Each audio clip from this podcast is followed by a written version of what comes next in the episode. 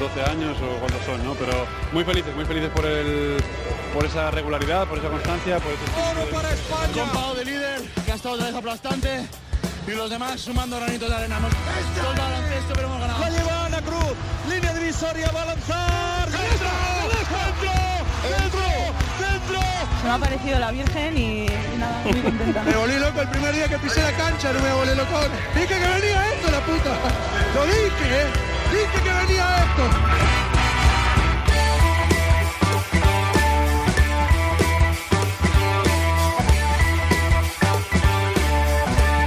Bienvenidos, Onda Ceronautas, al capítulo 23 de la tercera temporada de Cuatro Cuartos. Tendencia, idea o corriente que se orienta en determinada dirección.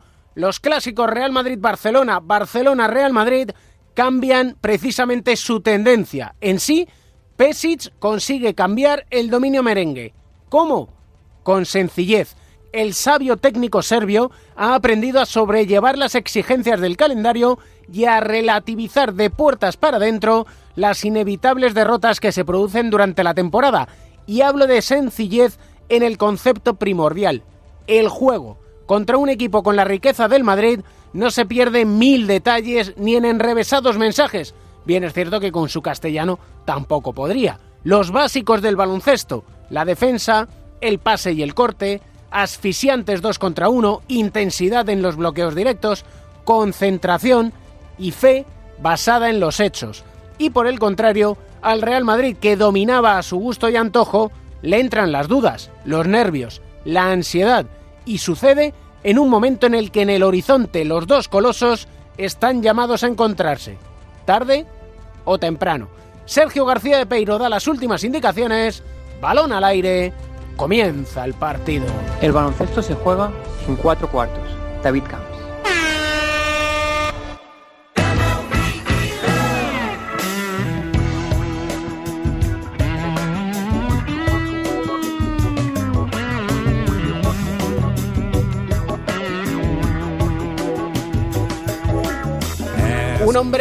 Nombre ilustre de nuestro baloncesto para este capítulo 23 de Cuatro Cuartos. Creo que no necesita presentación. Con decir Lolo Sainz, creo que igual está hasta todo dicho. ¿Cómo está, maestro entrenador? Muy bien, muchas gracias. Estupendamente. ¿La vida le cuida bien? Bueno, la vida me cuida bien y yo intento cuidarme para que la vida me cuide bien, claro. Si uno no se cuida, ya puede hacer la vida lo que quiera, ¿no? Exactamente, exactamente. Hay que tener un poquito de, de cuidado con las cosas, pero vamos, no, tam- tampoco es eh, demasiado exigente ni nada de esto, ¿no? Un poquito de deporte, eh, partes en comidas, etcétera, etcétera, pero bien, estoy, estoy fenomenal. Parcos en comida, no me diga. Sí, hombre, ya, ya se tiene una edad que no se puede pegar unas comidonas como cuando se es joven. El otro día cumplió Pablo Lasso 600 partidos. ¿Usted Sí. recuerda cuánto tiempo le llevó cumplir 600 partidos cuando era entrenador del Real Madrid? Ni idea, ni me acuerdo. Hombre, eran otros tiempos, eran otro tipo de competición, no eran, no había tantos partidos. Eh, exactamente, no, no, no me acuerdo. Yo sé que en mi época de entrenador, de los 14 años que he estado en el Madrid, más los eh, dos de juventud, pues yo no sé si no he llegado a 800 partidos. Yo creo que se han quedado en 700 y pico, creo, ¿eh? Pero no, lo estoy diciendo así un poquito a bote pronto, no tengo los números. En el Real Madrid 734. Ah, en el Madrid 734. Bueno, pues más lo de juventud también suman unos cuantos. Su- suman unos cuantos, ¿eh? Sí, sí, sí. ¿Le gustó el otro día el clásico? Eh, la verdad es que no pude verlo entero. Y, nada más, y nada más que vi los dos últimos cuartos. Y no, me- no me gustó demasiado porque el Madrid perdió, pero vamos. eh, por otra cosa, yo creo que el Barcelona hizo un, un buen partido, hizo un magnífico planteamiento y, y yo creo que por lo que estamos viendo le está cogiendo bastante bien la medida al Madrid, ¿no? Eh, eso le iba a comentar, porque en los últimos años parece como que no hay término medio en los clásicos, como que Sí, sí. o domina uno o domina el otro. Exactamente, exactamente. Así es, así es. Hombre, son dos grandes equipos indudablemente pues son los eh, llamados a, jugar todos los partidos importantes, ¿no? Todas las grandes finales. Y entonces eh, concurren muchas, muchas circunstancias, ¿no? En qué estado físico llegas, en qué estado anímico llegas, lesiones, bajas formas, etcétera, etcétera, ¿no? Entonces, eh, pues de eso decanta de un lado a otro. Ahora el Barcelona yo creo que está en, en buen momento en todo, ¿no? Físico, psíquico y, y, en un estado de forma magnífico. Fíjese que hacía mucho tiempo que no le escuchaba yo a Pablo Lasso hablar de ansiedad.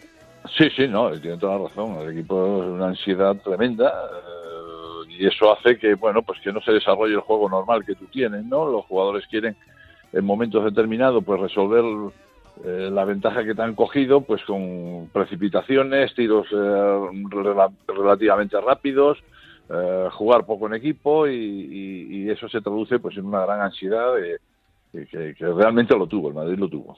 ¿Estos, ¿Estas idas y venidas en cuanto al dominio de uno u otro le pasaba en su época como entrenador?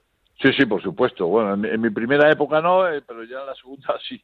En la segunda sí, también eh, pasaban estas cosas, ¿no? Y, y concurrían muchísimas cosas eh, que, que, que, realmente pues eh, llamaban al, al, al, orden y recapitulación. Yo me acuerdo un año que jugábamos, antes de jugar los periodos finales, jugamos cinco partidos contra el Barça, le ganamos los cinco, y entonces todo el mundo decía, eh, el Madrid le tiene tomada la media al Barça, y, y, y, la Liga no la ganó el Barça. Uh -huh. que, que se, se, dan, por, por, lo que te he dicho, muchísimas circunstancias que pueden ocurrir una cosa u otra. ¿no? ¿Qué es lo conveniente? Eh, ¿O cómo se gestiona? Bueno, yo creo que ahora es un poquito más fácil eh, gestionarlo porque las plantillas son muy largas, son muy poderosas, son todos muy buenos jugadores. Antiguamente, pues eh, no es que fueran malos jugadores, pero se, se buscaba más el tener cinco o seis jugadores eh, que, sobre el cual caía todo el peso del equipo y los otros cuatro pues era o gente más joven o gente que, eh, que podía disputar algunos minutos pero que no eran de la, de, de, la fuerza y el poderío de los titulares por así decirlo ¿no? Uh -huh. hoy día pues yo coge las dos plantillas y cualquiera puede ser titular y cualquiera puede jugar 40 minutos y cualquiera puede jugar el tiempo que quiera ¿no? Eh, entonces eh, se gestiona pues eso intentando que el, que el, equipo pues llegue eh, en su mejor forma física y psíquica en los partidos sumamente importantes. Y sobre todo que haya cohesión, ¿no? Que, esa, que esos momentos de, entre comillas, ansiedad o de, o de nerviosismo que no afecte precisamente a lo que es la unión del grupo, ¿no? Exactamente. Es que, la ansiedad surge porque el, porque el equipo le falta algo, algo de, pues de confianza o algo de de bueno de forma física o ha habido algún lesionado importante y, realmente todavía no está el jugador en forma y, eso lleva a la ansiedad, ¿no? El, querer resolver, como te he dicho antes, demasiado rápido. ¿Es más sencillo ser entrenador ahora que antes? No, no, es igual de complicado. es, igual, es igual de complicado. Bueno, yo no sé. Ahora es muy difícil ser entrenador, ¿no? Ahora es muy difícil. Y en mi época, pues a lo mejor Uh, pues también, también, ¿no? Yo creo que es, eh, un entrenador tiene que ser un, un, un, hombre que maneja a las personas eh, muy adecuadamente y, y en momentos eh, fundamentales olvídate de que eres entrenador y convertirte pues en, en, el guía espiritual, por así decirlo, de tus jugadores. ¿Y cómo uno se convierte en el guía espiritual? Porque claro, al final lo mismo te pueden mandar rápido a, como se dice castizamente, a esparragar. Sí, sí, sí, sí, Ese es el problema del entrenador, ¿no? Que es una, un, una lucha de uno contra todos, ¿no? Contra todos, incluido no los jugadores, sino incluido todo lo que supone, pues, eh, los, miembros de un club, ¿no? Eh, presidente, vicepresidente, no sé qué, no sé cuánto, y todos, si van todos contra el entrenador, pues imagínate, lo tiene crudo, ¿no? Eh, sí, sí que cuesta trabajo, pero hay, hay, que, hay que llevar bien a las personas. ¿eh? hay que tratarlas bien. Yo creo que todos los entrenadores lo hacen, ¿no? Pero, pero algunas veces, pues, por cualquier circunstancia, pues eh, te decantas más por un jugador que por otro y, y, eso hay que corregirlo para que no vaya más, ¿no? ¿A usted le pasó el tener un ojito derecho? Por supuesto, y, no lo, y, no, y no lo voy a negar. ¿Y quién era su ojito derecho? Bueno, yo tuve dos ojitos derechos. o tres o cuatro o cinco, porque todas eran muy buenas, hombre. El primer ojito de hecho que tuve fue Corbalán, por supuesto. Hombre. Y otro ojito de hecho que tuve fue López Iturrega. ¿El Itu? eh, el Itu, el Itu, sí.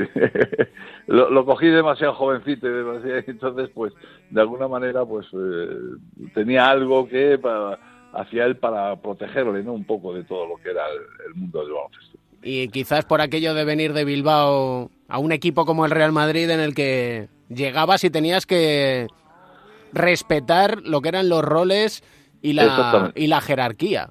Exactamente. Tú has dicho una palabra muy importante, que son los roles, ¿no? Y, y eso no todo el mundo lo respeta y todo el mundo piensa que su rol es el mejor y el más importante, ¿no? Y eso puede ser a veces un poco el fallo del entrenador, ¿no? De no decir desde el principio cuál es tu rol, qué es lo que vas a hacer, qué es lo que quiero de ti y punto, y ya está. Y después si lo haces mejor, a lo mejor ese rol se puede ampliar, ¿no? Pero pero el rol es muy importante para un, para un equipo. Tengo la sensación que si no define un entrenador el rol de un jugador, ese jugador a lo mejor puede parecer peor de lo que es. Bueno, en principio sí, pero lógicamente para eso está el jugador también, ¿no? Para demostrar que a lo mejor ese rol le viene pequeño y, y, por su manera, sobre todo, de entrenar, de estar en la cancha y después de los, de los minutos que tengan los partidos, demostrar que cumple perfectamente ese rol y el entrenador se da cuenta y lógicamente va ampliándose. ¿Hay que tener mucha mala uva para ser jugador o no? No, no, no. Hay que ser competitivo 100%, pero vamos, eso muchas veces se traduce mal traducido en mala uva, ¿no? Porque yo, yo siempre lo cuento, yo me acuerdo de, de, los, de los enfrentamientos tremendos que había en la cancha entre Audi Norris y Fernando Martín, ¿eh? y, y después del partido pues salían abrazados del campo, ¿no? O sea que eh, en el campo pues sí, parece que tengas que tener mucha mala uva, pero eso es eso para mí se llama competitividad, ¿no? Que quieres ser el mejor y quieres demostrar que eres el mejor. Y después cuando se termina se ha acabado. Y encontrarte con alguien que sea muy bueno, que te obligue, ¿no? Exactamente, exactamente, que te obliga a esforzarte más y a superarte más. Por cierto, que en los años que usted estuvo como entrenador del Real Madrid, en los años 80, tuvo muchos enfrentamientos con el Estudiantes, en el buen sentido, y por desgracia hemos conocido el fallecimiento de Paco Garrido. Sí, sí, sí, sí, lo acabo de leer ahora, sí. Bueno, es una pena, es muy joven, demasiado joven, coño, país. Es un chaval, era, era, un chaval magnífico, era un, chico de cantera, eh, de los que vienen de abajo y que se labró, pues, eh, poco a poco para llegar al primer equipo, lo hizo muy bien, el estudiante lo hizo muy bien y yo tengo, bueno, hace ya tanto tiempo pero un grato recuerdo de él sobre todo por su educación, por su manera de actuar y por ser una magnífica persona. Rivalidad y amistad, ¿verdad? Había, había mucha rivalidad, mucha. Y mucho respeto. Y mucho respeto, sí, en efecto, sí. Eso también es cierto. Yo no sé si tenemos cierta nostalgia de aquellos equipos que transmitían más allá de lo que era baloncesto. Bueno, pues sí, yo creo que ha habido equipos que han transmitido mucho más de lo que es el baloncesto, ¿no? Y eso, bueno, pues eso, eh, eso, eso los, los convierte en leyendas, ¿eh? ¿no? En leyendas de nuestro deporte, porque son algo más que un equipo de baloncesto. Y los decíamos de memoria, aquellos equipos. sí, de memorias cortas. Sí, porque las, también es verdad que evidentemente los tiempos cambian, pero aquellas parejas de norteamericanos solo había dos, entonces digamos que señalaban más. Con Paco Garrido fueron Russell Pinone. ¿Cuál fue la primera que, tuvo usted? Uy, espérate, no me Toma ya, ¿eh? No me, no me pongas En Madrid, la primera pareja que tuve, espérate un momento que a mí la, eh, me patina un poquito aquí la, la bueno, pues tuve eh, Clifford Luis, Bravender, pero yo creo que ya eran españoles, eh, Joe Cofran y Walter Serbiak. Y Walter Serbiak. Exactamente, sí, porque Clifford y, y, Wayne ya eran españoles. Sí, no sé, es que yo creo que ni les consideramos extranjeros, ¿eh? No, no, no, por supuesto que no. o sea, pero desde que llegaron prácticamente. Eh, bueno, aterrizaron y dijeron viva España, vamos, esto estos dos fueron una cosa espectacular. Conviene siempre recordar precisamente a estas leyendas para saber de, nuestro baloncesto y de nuestra historia. Yo no sé si echan falta a lo mejor el recordar todas estas leyendas. Bueno, no sé qué decirte. Yo, yo creo que antaño, antaño, sobre todo con, con las parejas foráneas, ¿no? Mm con los extranjeros. hoy día, bueno, pues eh, bueno, con esto de la comuni eh, comunidad, no sé qué, yo cuánto, pues hay un montón de extranjeros. Eso, al fin y al cabo son extranjeros, ¿no? Pero se, se medía de otra manera, ¿no? Antes venía una pareja de jugadores eh, norteamericanos, si se acoplaban y se, estaban bien, pues duraban muchísimo tiempo. Hoy día, pues eso es casi impensable, ¿no? Se cambia muchísimo de extranjero y, de pronto ves a un jugador que está jugando en el Barça, después al año siguiente juega en el Madrid y eso antes era un poquito, un poco raro, ¿no? Un poco raro. eh, digamos que antiguamente el jugador extranjero pues era como un jugador nacional. Estaba mu- muchísimo tiempo defendiendo los colores de su, de su equipo. No solamente de Madrid, sino de otros equipos. ¿eh? Porque daban identidad, ¿no? Exactamente, exactamente. Da- Daban id- identidad al club, de que era un, un equipo, de que era un gran club. Em, una cuestión, porque yo veo, no sé antes si usted les decía a sus jugadores que fueran por el camino que usted les marcaba, que hicieran la jugada, pongamos la jugada 1, 2 o 3, que era como se señalaba entonces, y que hoy en día parece como que los entrenadores quieren que casi los jugadores sean robots, que hagan la jugada cuernos y que no se salgan de ahí. Bueno, sí, la verdad es que en eso ha cambiado un poquito. Eh, yo era, en ese, en ese aspecto, un entrenador quizás un poco especial. Yo basaba todo lo que teníamos que hacer en el partido en los entrenamientos. Ahí se sabía cómo había que jugar, cómo había que hacerlo, y después a la hora de, salir, pues indudablemente ha- había un personaje importante que era normalmente era el base, a veces también pivot dentro. Clifford era un hombre que ayudaba mucho en ese aspecto que, el entrenador no tenía que estar constantemente diciendo lo que jugada había que hacer, ¿no? Eh, Ellos mismos sabían cómo tenían que jugar y cómo tenían que hacerlo. Yo lo, en determinados momentos sí, lógicamente, pues apuntaba la que eh, en momentos puntuales del partido una jugada en concreto, ¿no? Pero ellos ya sabían perfectamente cómo había que hacerlo, cómo jugaba y había un gran feeling entre entrenador y jugador. ¿Hoy le parece que los jugadores piensan menos? Lectura de juego, ¿eh? que físicamente son unos portentos. Sí, sí, pero físicamente que son pero que falta fuertes. claro pero que falta eh, esa intuición esa magia Bueno, hay jugadores muy intuitivos que realmente eh, yo creo que sus entrenadores lo aprovechan bien y que lo hacen, pero yo creo que los entrenadores de hoy día abusamos, porque posiblemente haría lo mismo, abusamos de lo que de lo que queremos del equipo, ¿no? Y no dejamos que el equipo se desarrolle como sí, como jugadores que son fenomenales y que saben jugar muy bien al baloncesto. porque incluso lo veíamos con Luka Doncic no que es un portento absoluto Ah, pero claro sí. se le quiere no márcame la 3 Dices, Sí. ¿para, para qué Ya. ¿Para, para qué se la voy a meter? Claro. ¿Por la 3 o por la 4? No, no, bueno. Eh, eh, quizás de lo Lucas Doncic era algo más especial porque era un poco más joven, ¿no? Y al joven, quieras o no, hay que ir formándolo también, ¿no? En la, en la disciplina de lo que es un equipo. eso es fundamental no Sí, sí. Exacto. exacto.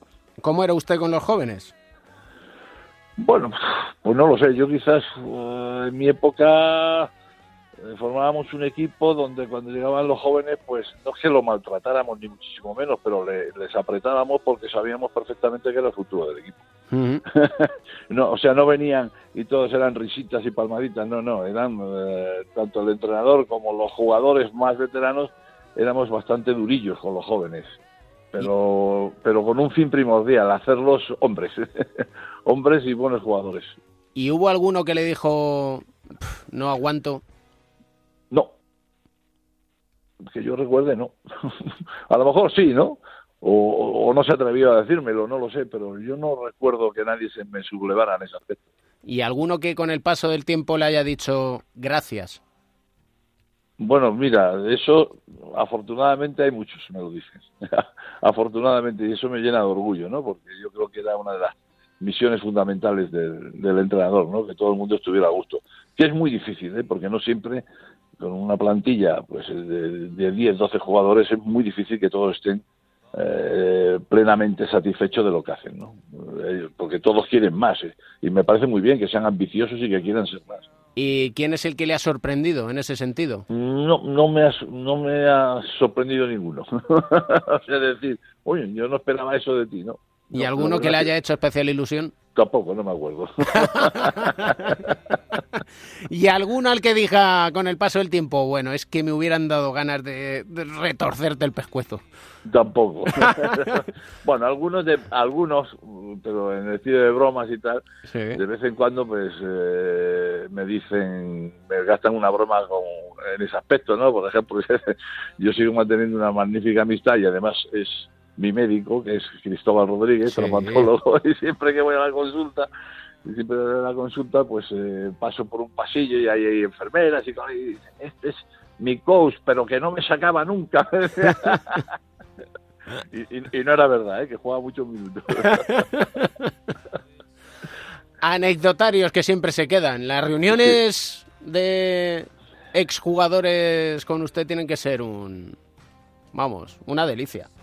Bueno, yo voy poco a las, a ¿Sí? las- sí, no voy mucho, ¿no?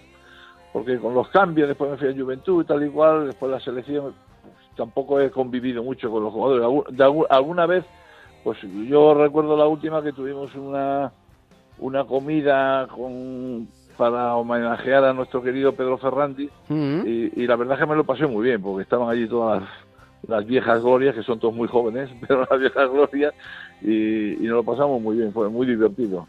Gente como, bueno, empiezan a contarte cosas como Carmelo Cabrera, como Corbalán, como Vicente Ramos, eh, eh, Bravente, con lo poco que habla, pero que cada vez que abre la boca es divertidísimo, pues la verdad es que, que me lo paso muy bien, sí. El otro día leía a José Luis Llorente hablar de Vicente Ramos. sí. Tendríamos que explicar lo gran base que era Vicente. Bueno, Vicente fue un, un- un prototipo de, de base, digamos, moderno, ¿no? El Di Corbalán yo creo que han sido lo más... eh, porque Carmelo Cabrera era especial, Mm. era especial. Es- Ese aparte, esa aparte porque ese era, ese era un, un- un privilegio del deporte, ¿no? Pero tanto Corbalán como, como Vicente Ramos yo creo que marcaron la pauta de lo que tiene que ser un base hoy día en, en- en un equipo, ¿no? Eh, Eran gente que dirigían muy bien, que sabían lo que tenían que hacer, con un gran corazón, eh, con un poquito de mala leche, con perdón, en sus momentos determinados, y, y sabían que ellos son los que tenían que construir el juego, eh, no que el equipo construyera el juego para ellos. Siempre es un auténtico privilegio poder charlar de baloncesto y de la vida. Ya ve que la vida está cada día más complicada. Los extremos no son buenos. Deberíamos Bu- recordarlo a todos nuestros jóvenes, que hay que mantener un equilibrio, una calma, escuchar. Exactamente, exactamente. Bueno, la, la vida pues ha disparado y, y, y la verdad es que cos- eh, ocurren cosas muy difíciles. Yo no sé si hoy día podría pues mantener alguna conversación con la gente joven como, lo como la mantenía cuando era entrenador. No, no lo sé. No. Posiblemente sí, pero eh, habría que enfocarlo de otra manera. Muy diferente, a Sí, seguro. Muy diferente, muy diferente. Que en el fondo son gente estupenda, ¿eh? o sea que no, que no tenemos que olvidarlo. Lo que pasa es que viven de otra manera, digamos, viven muy deprisa, muy deprisa, quieren vivir muy deprisa. Y eh, todo tiene su tiempo. También le digo que a buen seguro que usted le dirían cuando era joven que quiere vivir deprisa a los mayores. Exactamente, Que no hacen nada que nosotros no hayamos hecho de jóvenes. exactamente. Y, ellos, eh, y, y esos consejos de los mayores pues te venían muy bien. Yo no sé si ahora hoy día los jóvenes pues aceptan tantos esos consejos o no. ¿Quiere recomendarnos una canción o para terminar la charla? Mira, de música me, me gusta absolutamente todo. Me gusta todo. Lo que suene de música me encanta. Me gusta la música española, me gusta la música italiana, me gusta las eh, melodías, me gusta ópera, me gusta música clásica. o sea que me es exactamente igual. O sea, pero bueno, yo te voy a dar una. Dígame. Eh, De, de mi tiempo, ah, ya que estábamos hablando de gente joven, ¿Mm? de, de un conjunto americano que se llamaban Los Platters. Sí. Y había una canción que me encantaba, que era El humo ciega tus ojos. El humo ciega tus ojos. Sensacional. Eh, Pero preciosa, vamos. Que no nos cieguen los ojos. ¿verdad? Exactamente. Para y, ver y sobre, y todo y sobre todo el humo. Bueno, qué tiempo aquellos en los que precisamente había humo en los pabellones. Exactamente. Madre mía, eso qué bien hicieron en no dejar fumar en los recintos cerrados, ¿eh? Muy bien, muy bien. Sí, sí. Fue una magnífica medida. Da gusto conversar con un maestro como usted. Muchísimas gracias. I chaff them and I gaily laughed to think they could doubt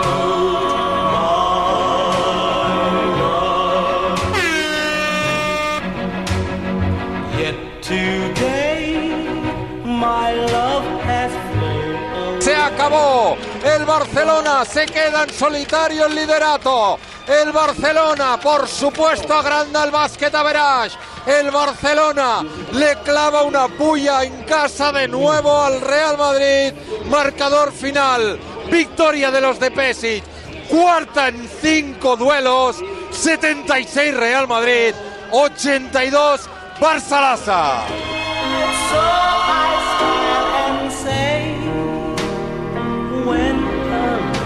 Flame dies, smoke gets in your eyes.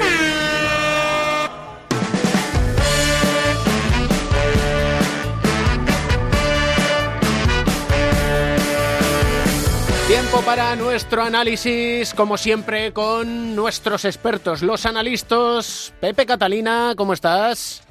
Bien, ¿qué tal? ¿Llegaste a ver a Joe Llorente? Pues no, porque supongo que habrá que tirar de, de lo ¿Hemeroteca? grabado, Bueno. hemeroteca de archivos, pero pensé que, que me dijo que venía el miércoles y resultó venir el lunes y, y el lunes entre cómo estaba la agenda más a- algunos imprevistos que surgieron eh, me impidió me impidió acudir a verle, lo cual lamento bastante. Maestro No, no importa, Llorente, no- ¿qué no- tal? No, importa, Pepe, ya habrá otra ocasión. Ya habrá otra ocasión, pero hombre, no No, despistes en breve, así. En breve, en breve, en breve. Ya habrá otra ocasión en breve. Pero es que andas despistando todo el rato, Joe, nos tienes en un sin vivir. Bueno, pero déjame hablar, no me interrumpas. Joder, pareces Ana Pastor.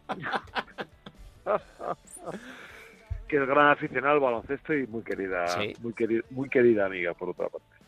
Y em, no, digo que ya va a dar ocasión porque volveré pronto, seguro, eh, algún colegio y si no volveré pronto a disfrutar de, de la ciudad porque la verdad es que fue una, una estancia muy agradable, me lo pasé muy bien en los colegios y em, sobre todo, bueno, pues en el, en el Colegio Lourdes, que es donde yo me crié, estuve hasta los 13 años y además es un colegio magnífico, casi histórico, ¿no? Conserva muchas aulas eh, en, en estado, en el mismo estado que estaban hace casi 100 años y la capilla, bueno, tiene unas vidrieras y merece la pena solo visitarla eh, como, como obra arquitectónica.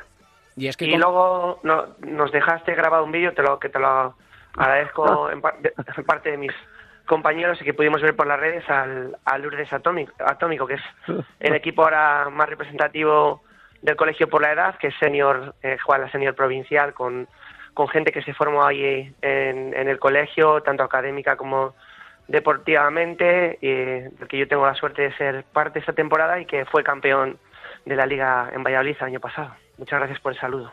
Nada, nada, encantado, encantado lo hice. compartís colegio.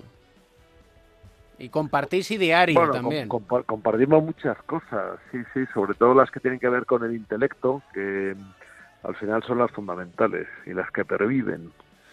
Sin duda alguna. Por cierto, ahora que dices lo de perviven, antes de ir con lo que es el Madrid, el Barcelona, quiero que hagamos una mención especial a un hombre que por desgracia ha fallecido, como es Paco Garrido, a sus 64 años, el que fuera entrenador del Estudiantes y del Caja Bilbao, que después del Estudiantes estuvo en Bilbao entrenando y en esos años 80 pues sembró lo que fue el gran Estudiantes Paco Garrido y fue el que trajo pues a Russell y a Pinone, ni más ni menos. Sí, sí, bueno, fue una... el entrenador que tuvo que ver con el despegue del Estudiantes hacia las primeras posiciones del baloncesto español después de una época en la que sufrió mucho para conservar la categoría.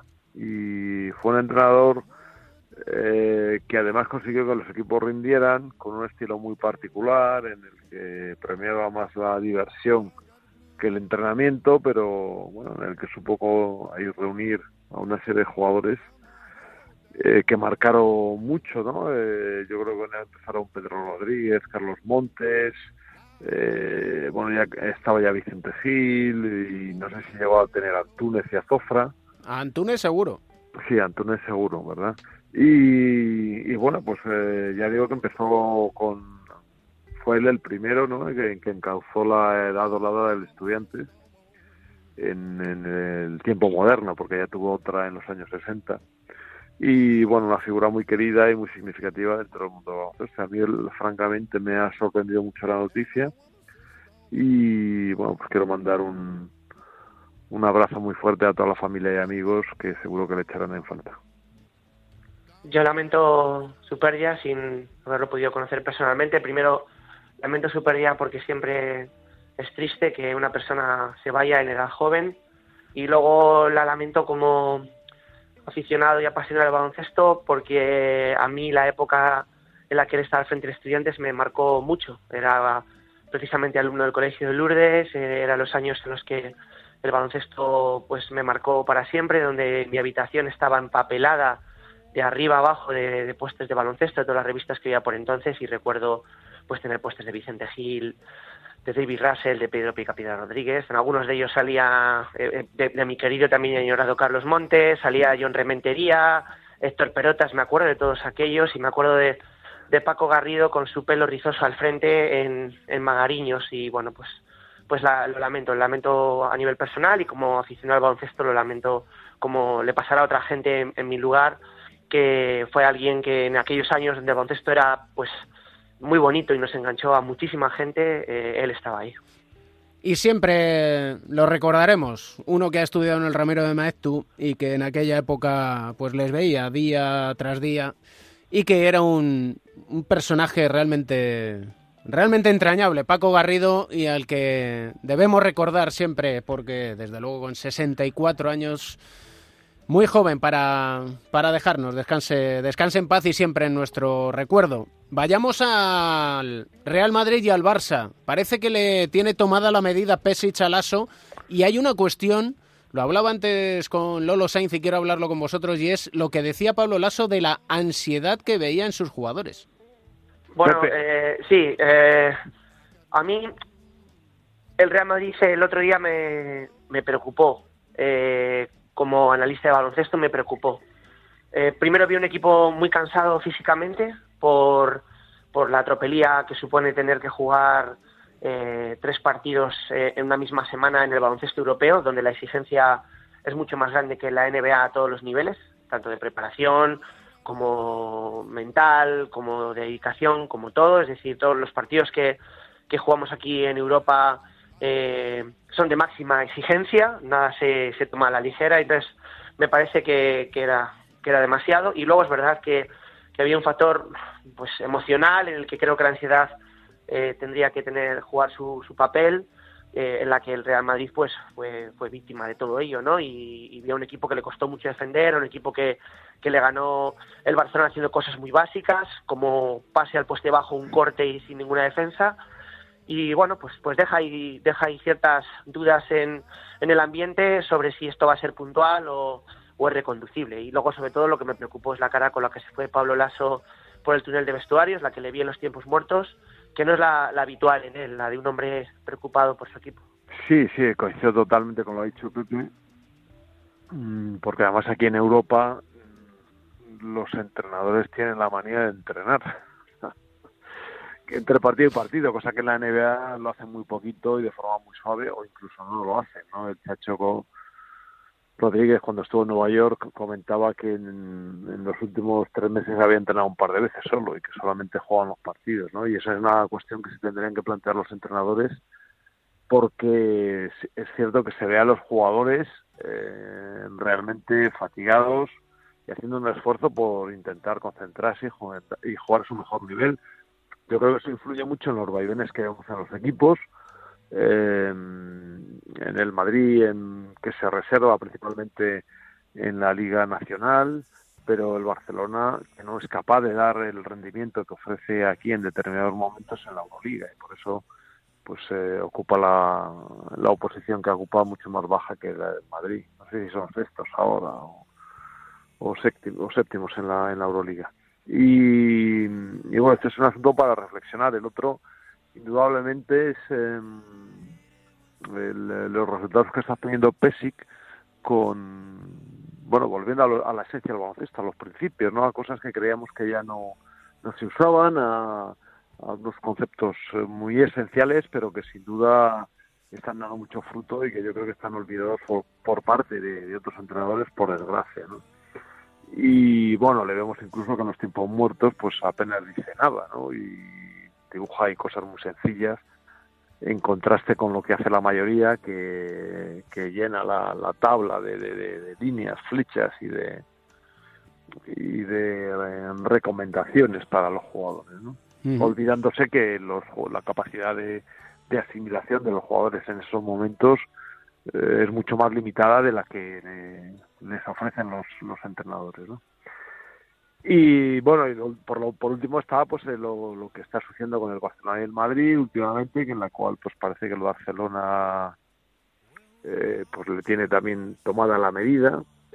Bueno, yo creo que también habría que ponerlo esto en un poco en cuarentena, en tanto en cuanto pues que el Madrid ya digo que, que últimamente parece que aquí por España como que se reserva un poco más, que la Copa el triunfo del Barcelona mm, fue debido a una relajación enorme del Madrid, que es uno de los conceptos que yo creo que tiene que corregir, pero bueno, que sin duda que es un, un asunto para reflexionar, ¿no?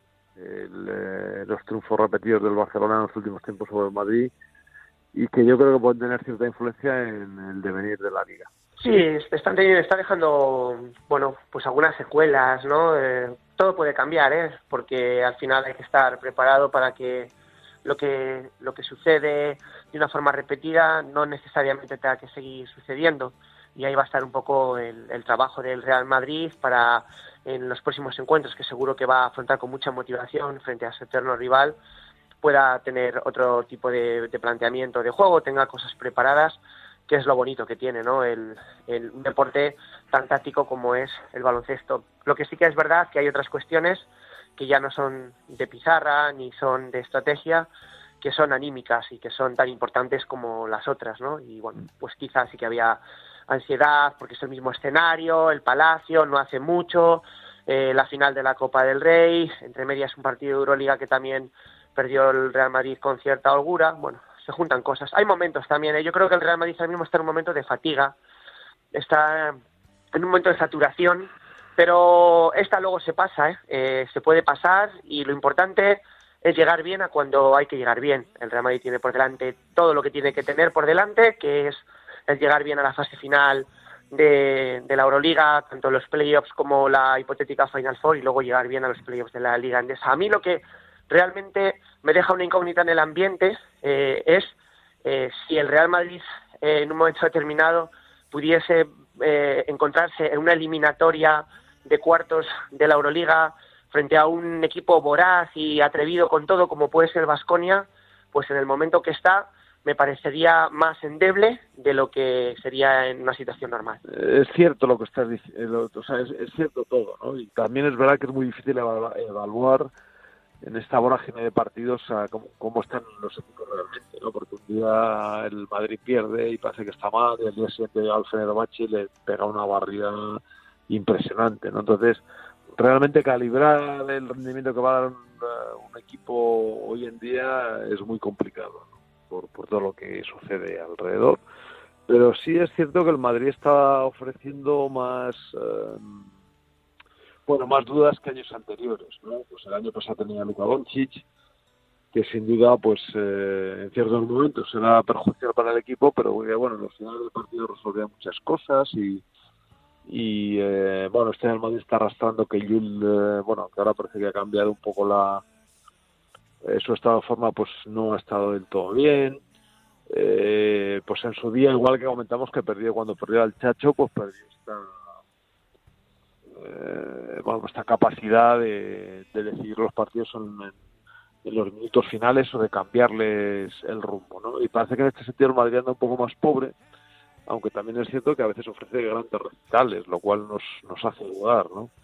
Sí, la clave al final, eh, la clave al final es que llegue un momento y sobre todo sea el momento adecuado que eh, un, un, grupo un grupo nutrido de los jugadores que forman la plantilla, porque tener a todos en su mejor momento es imposible. El mayor número el mayor número de efectivos esté en un momento álgido, en un momento óptimo para afrontar realmente eh, las fechas en las que la temporada va a ser determinante. Eh, y yo creo que es difícil ahora mismo singularizar, porque son varios los jugadores ahora mismo que en el Real Madrid no están en su momento más óptimo, ¿no? Eh, Campazo no está en su momento más óptimo, Randolph que venía ahora de una serie muy buena eh, de partidos vuelve a tener un, un bajón, eh, Ayon pues es, tiene sus altibajos, Rudy tiene los problemas físicos, Jul lo que tú has comentado, eh, los tiradores pues uh, no, no están bueno, tanta Tom, presencia. acaba de salir de la lesión, también es un número muy importante en el Madrid porque le da mucha, muchas variantes en, en ataque, ¿no? Y es un, uno de los jugadores que más clase tiene y que más facilidad tiene para anotar. ¿no? Para ahí está el trabajo de los entrenadores, ¿no? Que sí. y Pablo Lasso en esto pues es un, un, maestro y ahí está su trayectoria al frente del Real Madrid, eh, la de la de saber superar los momentos difíciles que tiene la temporada, que ojo, eh, parece que estamos hablando como que el Real Madrid estuviera en una crisis o alguna cosa así, ni mucho menos, está en un momento, hay un poco como de, duda, incierto, eh, y so- sobre todo porque hay algunos jugadores que no están pasando por su mejor momento, pero los entrenadores, eh, donde se distinguen no solo son los partidos, sino también el trabajo de la semana, tácticamente, físicamente, mentalmente, para ir recuperando a aquellos que ahora pues pasan por un pico bajo de forma. Veremos a ver si es la incertidumbre del momento. Como siempre, desde el sosiego, desde la calma y desde la perspectiva, tanto Pepe Catalina como yo Llorente analizan lo que sucede, que siempre hay que verlo con perspectiva la situación. Un auténtico privilegio siempre teneros aquí en Cuatro Cuartos. Muchas gracias, el privilegio es nuestro. Muchas gracias e igualmente. Hasta la próxima.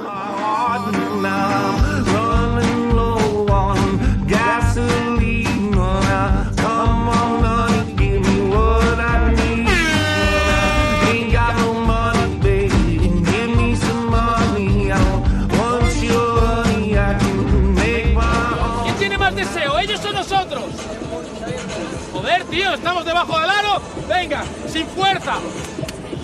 Vete a por él en lugar de quejarte de que te pegan. Vete a por él. No puede ser que, este, que queramos ir cada vez al canastón. Vamos a ver la cara en ataque, tío. Tira, sigue tirando cuando estás solo, todo el mundo, eh. Y están jugando como en el patio. Fallamos tiros buenos, no pasa nada. ¿Pero qué mierda de defensa es esa?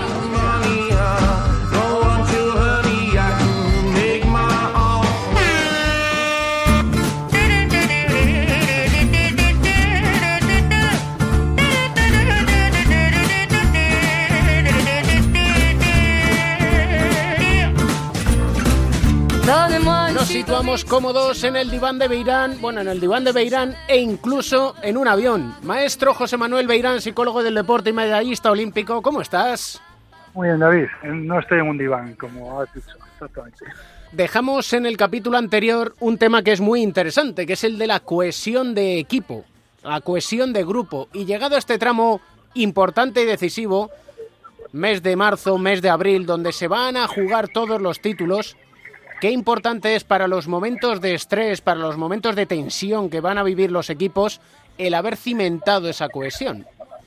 Eso es, tienes razón. eh, haber cimentado esa cohesión. Que algunas veces lo que se pretende es que cuando llegan estos momentos hay que trabajar la cohesión. Esto se trabaja desde la pretemporada, se trabaja desde el principio. Incluso pretemporada es un momento estupendo para ir trabajando eso y a lo largo del año. Es verdad que cuando eh, los resultados van bien, es más fácil que haya una cohesión positiva entre todo el equipo, porque cuando llegan los momentos difíciles y todos los equipos en algún momento lo tienen a lo largo de la temporada, eso es una de las cosas en las que te tienes que apoyar, en tus compañeros, eh, confiar en ellos, en el entrenador, en, el grupo.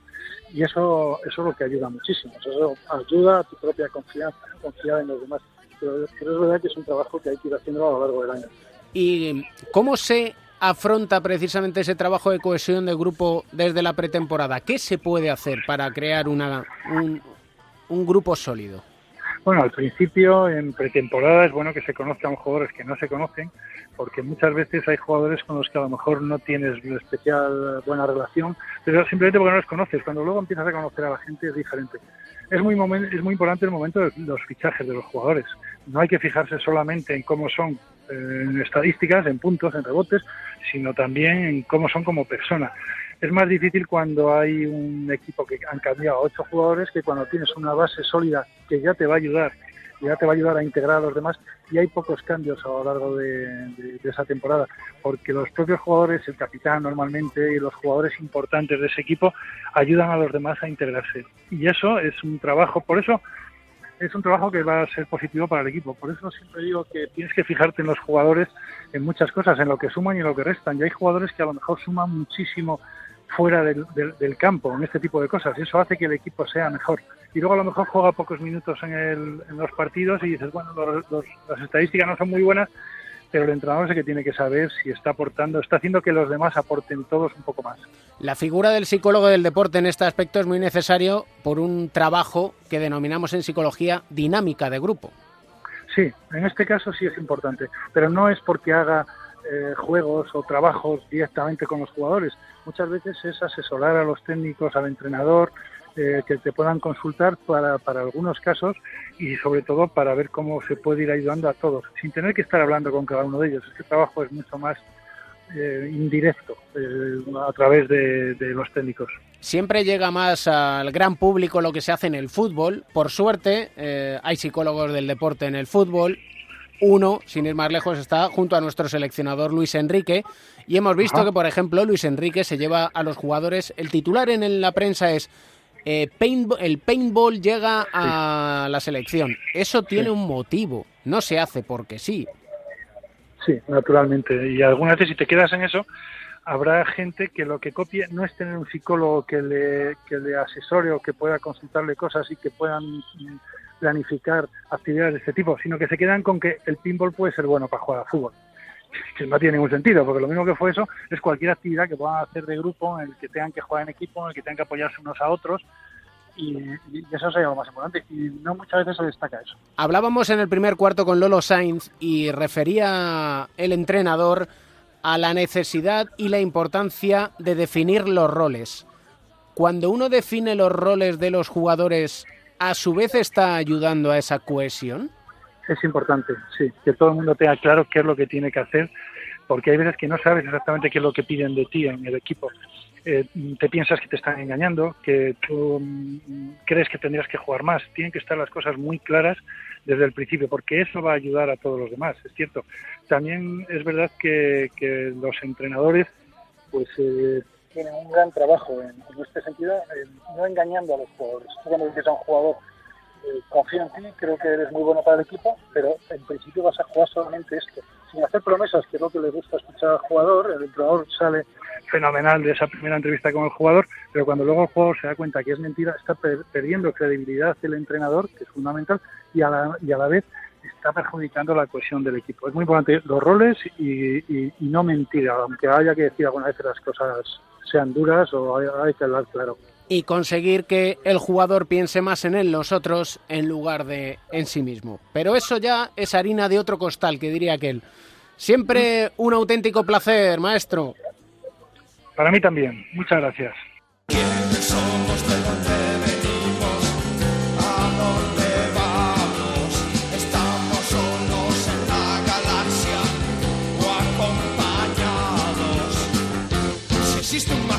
Gallego de Pro Melotero, ¿cómo estás? ¿Qué pasa, Can? Miedo me das cuando empiezas a deslizar todos los datos sobre la mesa con folios y folios y, folios y folios. Vengo a hablar de uno de los mejores árbitros de la NBA. Bueno, ya estamos, pero no para crear polémica, ¿no? No, no. Eso, eso lo dejo a Pereiro y a los de la NBA. Yo Ah, aquí vale. a lo mío. Y tú te preguntarás, ¿y qué pinta un tío de la NBA en tu sección y además árbitro? No, hombre, pues porque queremos saber quiénes somos. En la Bueno. NBA es baloncesto todavía, Pues ¿no? voy sí, es baloncesto. Y te voy a hablar de una persona nacido como Ossi León But III. Toma ya. León But, uno de los mejores árbitros de la, de la NBA que jugó en la Liga Española. En concreto en aquel mítico CAI Zaragoza de José Luis Rubio y de Mel Turpin. Mel Turpin jugaron en la llamada Liga de Petrovic y fueron una de las mejores parejas de extranjeros de la Liga ACB en su historia. Madre mía, madre mía, que esto me empezaba a fallar ya en mi memoria. Te contaré además que León But fue una gran estrella en high school, acabó su último año con casi 42 puntos de media y fue llamado, como no, a la selección americana. Fue a los Panamericanos del 83 y para ir a los Juegos Olímpicos del 84, la mítica selección que ganó la selección española se jugó su puesto con un desconocido. ¿Sabes quién? Dímelo. John Stockton. Hombre. Y eligieron a, eligieron a Leon Booth, aquella selección mítica de Steve Alford, Patrick Ewing, Bert Fleming, Michael Jordan, Joe Klein, John Conchaff, Chris Mullin, Sam Perkins, Alvin Robertson, Tisdale, Turner y Leon Booth, que ganó a España en la final del 84. Muchos probablemente no saben que antes de cocinero fue fraile. Fue fraile. Y eso le sirve mucho para su profesión de colegiado. De colegiado. Eso le catapultó al mejor draft de la historia, al draft del 84. Pasó por España, como decíamos, y le, llevó a ser árbitro. Se retiró en el 94. Y en el 95 ya pitaba en la NBA, la transición más rápida de la historia. Dice su madre que desde pequeño estaba preparado porque nunca, nunca de high school, hasta que se retiró, le habían pitado una falta técnica. Mejor. Es decir, te, te cuento también de León Wood, que eh, lleva 23 años ya en la liga, Eh, ahorita con el número 40, y hace una gran reflexión sobre el mundo del arbitraje, que dice, amo el baloncesto, para mí es un privilegio sentir que sigo formando parte de la NBA. Como jugador tienes adulación y un buen sueldo. Como árbitro tienes una cantidad inusual de dolor y un foco implacable. Pero todavía me siento parte de este espectáculo. Es que son parte de este espectáculo, porque lo deberemos de ir asumiendo poco a poco, que probablemente se equivoquen menos los jugadores y los entrenadores. Sin duda, dice que para él el cambio generacional y dejar de pitar a sus compañeros como Michael Jordan fue un alivio. Te diría que solo ha habido tres que hayan hecho este paso. El primero fue Stan Stuth, que lo hizo en los años 50. Después fue Bernie Fryer, que pitó en la NBA desde el 72 hasta el 2007. Y ahora comparte silbato con Highwood Warman, que eh, luce el número 66, árbitro 66 de la NBA, y que jugó dos temporadas en el Scablini de Pésaro. Los sueldos de los árbitros de la NBA, como en todas las grandes ligas americanas, oscilan entre los 150.000 dólares y los 550.000. Es que hay que pagarles acorde a la tensión que sufren, pero claro. Dos preguntas de trivial te voy a hacer, Camps. Bueno, Primera, Dígame. ¿quién fue uno de los tres árbitros que pitó el debut de Pau Gasol con los Lakers el 7 de febrero del 2008? pues si me la has preguntado y estamos hablando de Mr. Wood, Leon Wood, el exjugador del Zaragoza. Él lo hizo en New Jersey. Segunda pregunta. ¿Quién pitó el 18 de octubre de 2018 en el debut en la liga en la NBA de Luka Doncic? No te voy a decir otro que no sea Leon Wood. Leon Wood, pues también Leon Wood, en aquel partido del debut. Y ya la tercera, y esta a mí me duele un poco más, ¿quién le pitó los primeros dobles en la NBA a Luka Doncic? Pues si fue en el primer partido de Luquita, Pues fue Leon Wood. me temo que fue Leon Wood. Leon Wood, faltaban 9.56 para acabar el tercer cuarto, Dallas perdía ya 48-62 y después de ver lo que nos han hecho en los Juegos Olímpicos los americanos, tiene WhatsApp que en su primer partido de la Gran Liga le piten unos dobles al bueno de Luca. Eh, para que luego no, no digan que allí en la NBA pueden hacer Lo que les quiera. dé la gana. Nosotros aquí hacemos, sí, lo que nos da la gana. Por suerte, que sepas que esto que suena ¿No me digas? ¿Tiene que ver con el señor Wood? tiene alma. Anda, entonces Se tiene llama- que ver seguro. Se llama God Soul. Robert Randolph. Me lo apunto. Randolph, de, este es primo de Anthony primo Randolph. de Anthony. De, de los Randolph de toda la De vida. los Randolph Adiós, Kant. de siempre. Adiós.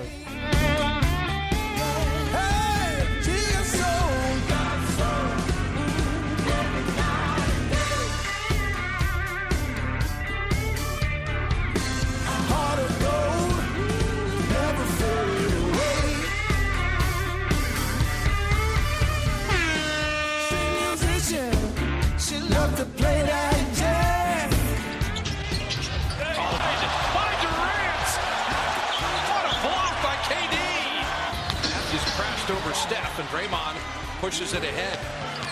Cousins a seam to the rim. No resistance. To premium tonight, the big man's got 13 of the Warriors' 43s. Strong rebound by Rubio. Oh, behind the back oh. pass. Oh, that's wicked. Wicked. Ricky to Favors. Behind the back this time, and a spot on pass to Faves in the post. That is a beautiful look.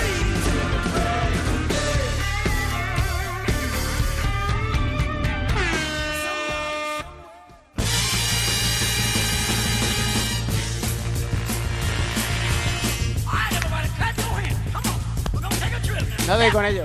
No doy con ello. Y que sepan nuestros oyentes que esta es la toma 3. Miami, Nacho García, ¿cómo estás? Muy buena, sigues con las palmas, pero... Sigo, lo intento, pero no, no doy con ello. No sé si es por la hora de grabación, si es por el cambio horario con Miami, o si Esto, porque lo- esto viene desde, desde la infancia, no te Sí. preocupes que ya no lo vas a recuperar. Ah, me quedo mucho más tranquilo, tú. Claro, claro. Mis padres no, pero yo sí. me tienes intrigado, que lo sepas.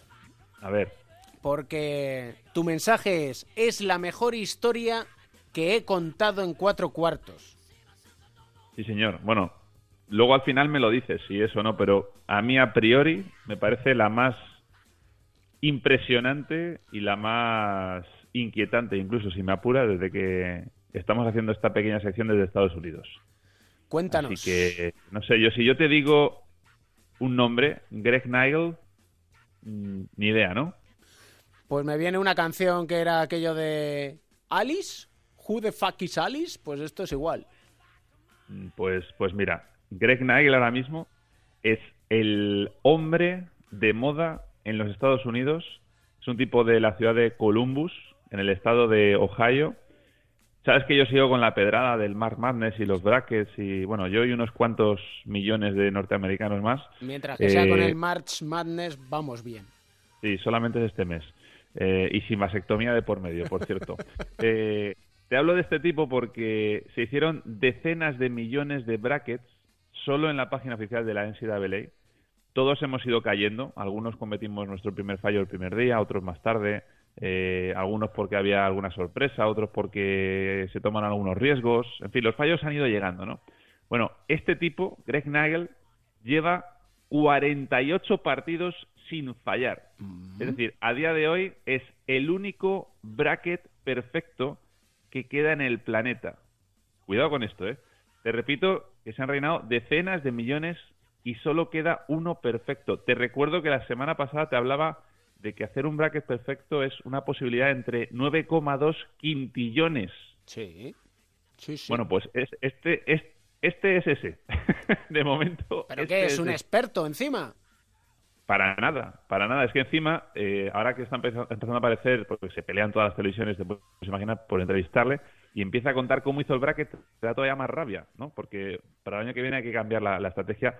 Mira, para empezar estuvo a punto de no hacerlo, porque estaba enfermo, estaba en cama, y, y lo rellenó prácticamente, y además eso lo ha confirmado la NCAA, que ese bracket se registró prácticamente minutos antes del deadline, de que acabara la fecha tope. Eh, Dice que hizo cuatro, este fue el último, y dice, este último ya lo hice eh, casi volviéndome a la cama con el móvil, deprisa y corriendo, como decimos en, en España, vamos.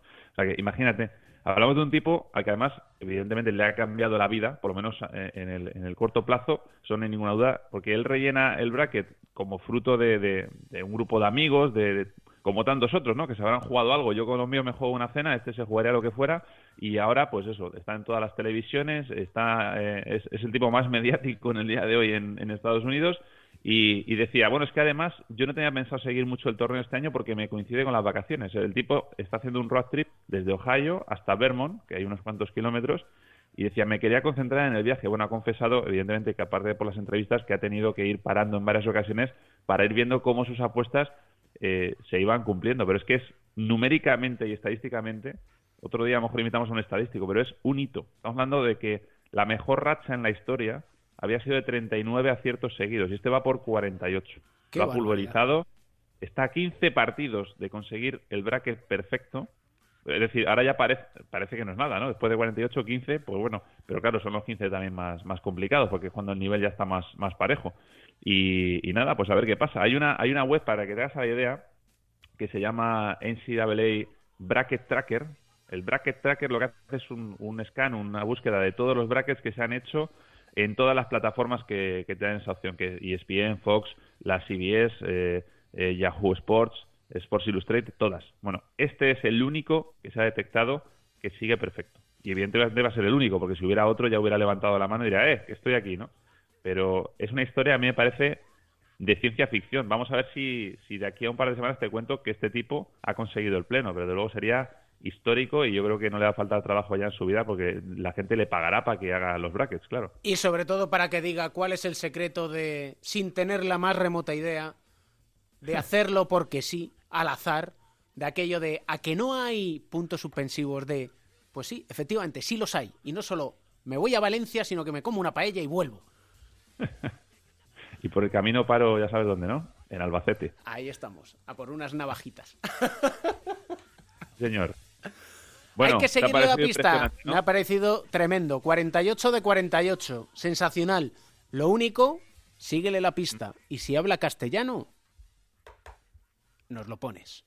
Le invitamos. Tiene mala pinta, ¿eh? porque un tipo de Columbus, Ohio, mm, no tiene mucha posibilidad. Pero bueno, lo intentamos. Y si no, hacemos una traducción simultánea, no te preocupes. Alguna cosa se nos ocurrirá. Un abrazo fuerte. Voy a seguir con las palmas. Espera que voy. Dale, dale. Trash talking. El making of de. ¿Qué pasa, Pereiro? ¿Qué pasa, chicos? ¿Cómo estáis? Tenemos que grabar lo que nunca se emite.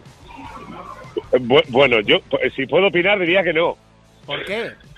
Pues vamos a ver, al final es la intimidad de mis dos señoras aquí. El las compañeras de paseo. Bueno, son mis dos perros. O sea, a ver si la gente se va a pensar que voy con dos tías por la calle, ¿sabes? ¿Cómo era eh, Edushel, papá de Mateo? ¿Cómo estás? ¿Qué tal? Muy buenas. A ver si va a ser Pereiro como nuestra estrella de la NBA de. Toronto. Raptors. ¿Quién, ¿Quién tenía doble pareja? Eh, Lou Williams, sí, Ah, jugó Lou los Lakers. Claro. Claro. Era Lou Williams, ¿no? El que tenía... no, no, pero, pero vamos a ver que la sigue teniendo. Que no, Ah, ¿por que qué? sigue, Por- pero no habían roto. Que no, hombre, que no. ¿De verdad? Que no, hombre, que no. Estaba en la- en la- llevan tres años en Los Ángeles, uno con los Lakers y dos con los Clippers, y ahí están sentadas las dos genaras como dos fenómenos en primera fila. El caso es que yo lo decía, lo de grabar el making of, porque Sí. concienciábamos a los dueños de perros para Sí. recoger los excrementos de sus animalitos. Eh, tú, tú eres consciente de que excremento suena peor que mierda, casi, ¿no? Yo- Las te- te lo- caquitas. Te lo digo que por ir de cultos a veces estamos aquí contando unos rollos que, que, que vaya tela, pero no, no, sí, que la recojan y ya está, porque si no luego, uno, hay derrape y dos, hay más cosas, pero bueno, al lío. Hay que limpiar las suelas de los zapatos. Vamos al, al tema que nos ocupa, que viene a ser la crónica en rosa, que esta semana, Pereiro, ¿con qué nos deleitas, hombre, alma de Pues, Dios? bueno, pues eh, eh, han empezado a, a destaparle la carita a la Barbol y, y no viene precisamente por un fallo que sea algo suyo. A ver, explico la situación. Eh, desde hace más o menos una semana eh, se rumoreaba que tanto Alonso como su padre habían tenido un problema con el creador de esta marca de la Triple B, la Big Baller Brand esta que, que acompañaba a Alonso Ball desde el inicio de la de la temporada en la que empezó con los Lakers la temporada pasada. Fuera de todo esto, eh, se suponía o se presuponía que por lo menos la mayoría de las acciones de la empresa serían suyas. Pues bien, eh, hace más o menos cuatro o cinco días hemos sabido que no, eh, que el dueño de Big Baller Brand eh, utilizó la marca 1 eh, para enriquecerse según su padre. Bueno, eh, le voy a decir una cosa a la Barbol, que tú cuando montas una empresa es para ganar dinero, no para hacer el, imbécil, ¿sabes? O sea, si no la montas para enriquecerte, eh, no, le veo yo otro propósito. Y punto número dos, que no sigue las líneas específicas de las cosas que quieren tanto el padre como el hijo. Por lo tanto, estamos eh, en estos últimos días, eh, uno asistiendo a cómo Lonzo Ball se ha tapado el tatuaje de la triple B eh, y se lo ha oscurecido completamente a negro, lleva una mancha en el cuerpo ahora cuadrada y él eh, esperando el anuncio oficial de que Lonzo pase al eh, equipo de Nike, donde LeBron ya le ha dado la bienvenida con un eh, fantástico en Instagram just.do.it que tiene toda la pinta que va a ser el nuevo fichaje de la marca norteamericana para la temporada que viene, ¿no? Y sobre todo con un mensaje del rey Alonso que le dice, a ver si soy capaz de decirlo bien, I love the fact that he's taking control of his shit. That Sí, sí. was really, really dope to me. Es decir, que viene a ser que le alegra muchísimo, muchísimo cómo coge las caquitas de su, be- de su perrito Sí, eso. o de- y de su cómo las vida e- en general. eh, de su vida y cómo las echa a la papelera para que no le molesten. A ver, eh, yo tengo una cosa clara con Lonzo desde el primer día. Eh, eh, el padre, el padre de si repartieron neuronas, imagínate que la familia tiene 100 neuronas, ¿vale? Bueno, pues de las 100 neuronas, eh, Lonzo se ha quedado 97, el padre tiene una, los otros dos hermanos tienen eh, una y media, o sea, 0,75 cada una y la otra para la mujer, que yo creo que ni siente ni padece, porque cada vez que se levanta en casa, eh, mirará así por esta eh, mansioncita que tienen en, en Belice de 6 millones y pico de, dólares y dirá, bueno, me renta. Porque por otra cosa no creo que le rente, desde luego. Pero eh, que el chaval eh, de tonto no tiene nada, ya lo hemos visto. eh, que cuando ha querido decir algo lo ha dicho él y ha pasado de las historias de la familia también. Y que está claro que esto que hace ahora también lo va a hacer por voluntad propia, ¿no? Y quizás por eso, por esas tres neuronas, sea el B, B, B. Joder, joder, Como hilo. joder, David, de verdad. Está para irte con Bertín ya. Y el rincón de Mateo de Papá Risita Shell, ¿qué nos traes? Pues una historia, yo creo, eh, para mí uno de los jugadores eh, los últimos años, de mis jugadores favoritos, Chris Bosh, que eh, se anunciaba ya oficialmente su retirada después de dos intentos eh, no fructíferos en volver a las canchas, después de que le diagnosticaran aquellos problemas de, coágulos en, en la sangre. Chris Bosh, eh, que fue top 5 del draft de para mí uno de los mejores drafts que ha habido en los últimos años, el de LeBron, Wade, Melo, eh, el propio Chris Bosh, el único lunar negro que hubo fue el de Darko Milicic. Y bueno, un jugador que fíjate lo que te digo, yo creo que siempre fue generoso a la hora de ponerse al servicio del, colectivo, que cuando se traspasó a, con el sign and trade que hizo con, con Miami, cuando se juntó con Dwayne Wade y LeBron, él fue lo suficientemente generoso como para dejar espacio a las otras dos estrellas, él fue decisivo en esos dos anillos, también fue yo creo que la tercera pata más criticada de, ese taburete, que llegó a ganar dos anillos y perdió otros dos y para mí un jugador de esos, un líder de los que ya no hay, ¿no? Eh, yo recuerdo, yo le conocí, tuve la suerte de conocerle cuando eh, José Calderón fue para allá, para Toronto. Eh, tuve la oportunidad de, pedirle una entrevista. Pensé que de eso que dice, bueno, la el equipo te va a limpiar. Y dos días después vino él, mientras le pedían otros cuantos medios de comunicación, vino, se sentó conmigo, estuvimos charlando. Eh, al tiempo, cuando volví por allí, eh, ya con Jorge Garbajosa también, eh, el propio Bosch ya chapurreaba palabras de, en castellano, porque él decía que se quería mm, implicar más y conocer más a sus compañeros, como eran José Calderón, Garbajosa, Anthony Parker, que sabéis que está casado con una mujer de hispanoparlante, y para mí es un jugador que, que, bueno, tuvo muy mala suerte y que sobre todo no ha tenido la fortuna de poder despedirse en la cancha como él yo creo que se merecía y hacer una, un tour de despedidas pues como ha hecho el de Dwayne Wade o, Dirk Nowitzki.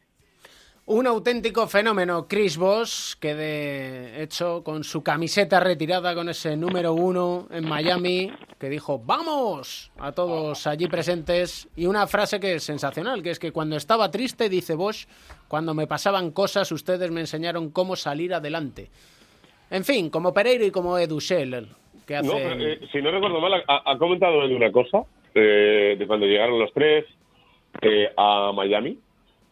Eh, no solo por el gesto de, de voz de apartarse es a nivel mediático, porque él podía haber reivindicado perfectamente un papel eh, al mismo nivel que Wade, no digo al mismo nivel que LeBron, pero una cosa más o menos similar.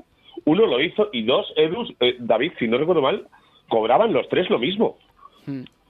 Y, y, y, y al final esta es una tesitura de decir, perdona, es que estoy cobrando lo mismo que LeBron James y que, y que Don Wade porque estoy eh, eh, promoviendo un equipo que tenga cuatro o cinco años para ganar. Que que eh, hablar de que esto es un deporte que posiblemente el ego eh, sea de, de- de los más grandes del, del mundo y al final estás jugando con el mejor jugador de la liga que también renuncia a pasta, igual que tú renuncias a pasta, igual que Wade renuncia a pasta en una renovación para que estéis los tres, ¿no? Hay que poner ahí en contexto que ellos ninguno firmó por el máximo. Creo recordar que ninguno firmó por el máximo, Ninguno pero también es verdad que, que, que este plan de jugar los tres juntos se urdió en los, en los Juegos Olímpicos de, de Pekín. Eh, y, los tres eh, eh, llegaron a ese acuerdo de, de no de, no de no cobrar el máximo pero también fue posible porque era en, en Miami ya sabéis que ahí cada estado tiene sus propios sistemas fiscales retributivos no y la verdad es que yo creo que hicieron un trío espectacular que, que, bueno debía haber marcado más época lo que pasa es que se enfrentaron ahí se cruzaron con tanto con Dallas como con Oklahoma con San Antonio no y tuvieron ahí la no fortuna de de, de poder ganar tantos anillos y al final se acabó disolviendo el, el tridente Y por pero- eso... y- Dime. No, no, digo simplemente recordar una cosa, que ganan dos anillos porque a Popovich le apetece que ganen dos anillos, porque lo normal es que hubieran ganado uno solo, ¿eh? Aquel triple de Ray Allen desde la es. esquinita con esa imagen de Tim Duncan y Popovich hablando el uno con el otro precisamente porque Tim Duncan probablemente pensaba que era su última oportunidad. Lo que no va a ser es la última oportunidad, Edu, de que nos recomiende Mateo un temazo para alegrarnos la semana.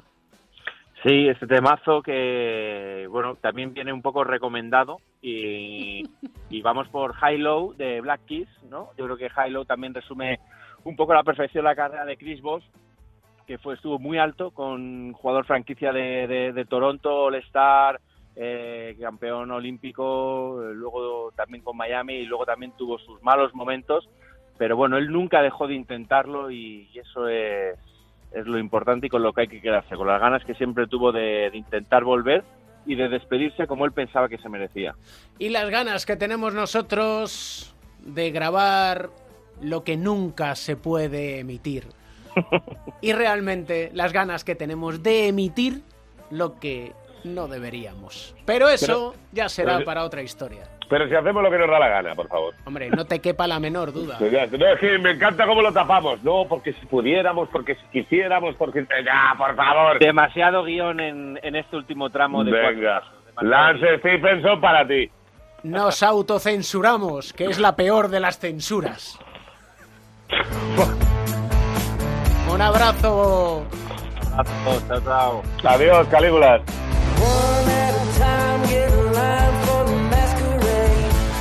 En el equilibrio está la virtud, nunca demasiado arriba, nunca demasiado abajo, porque ya sabéis, en el baloncesto lo importante es el colectivo. Se piensa más en, los otros que en el yo. Y es lo que hacemos aquí en cuatro cuartos todas las semanas.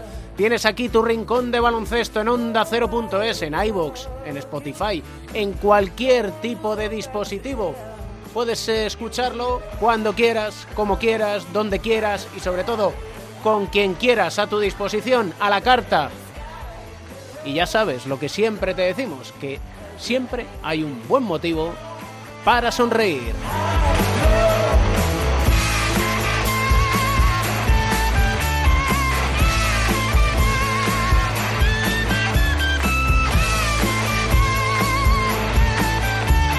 El baloncesto se juega en cuatro cuartos.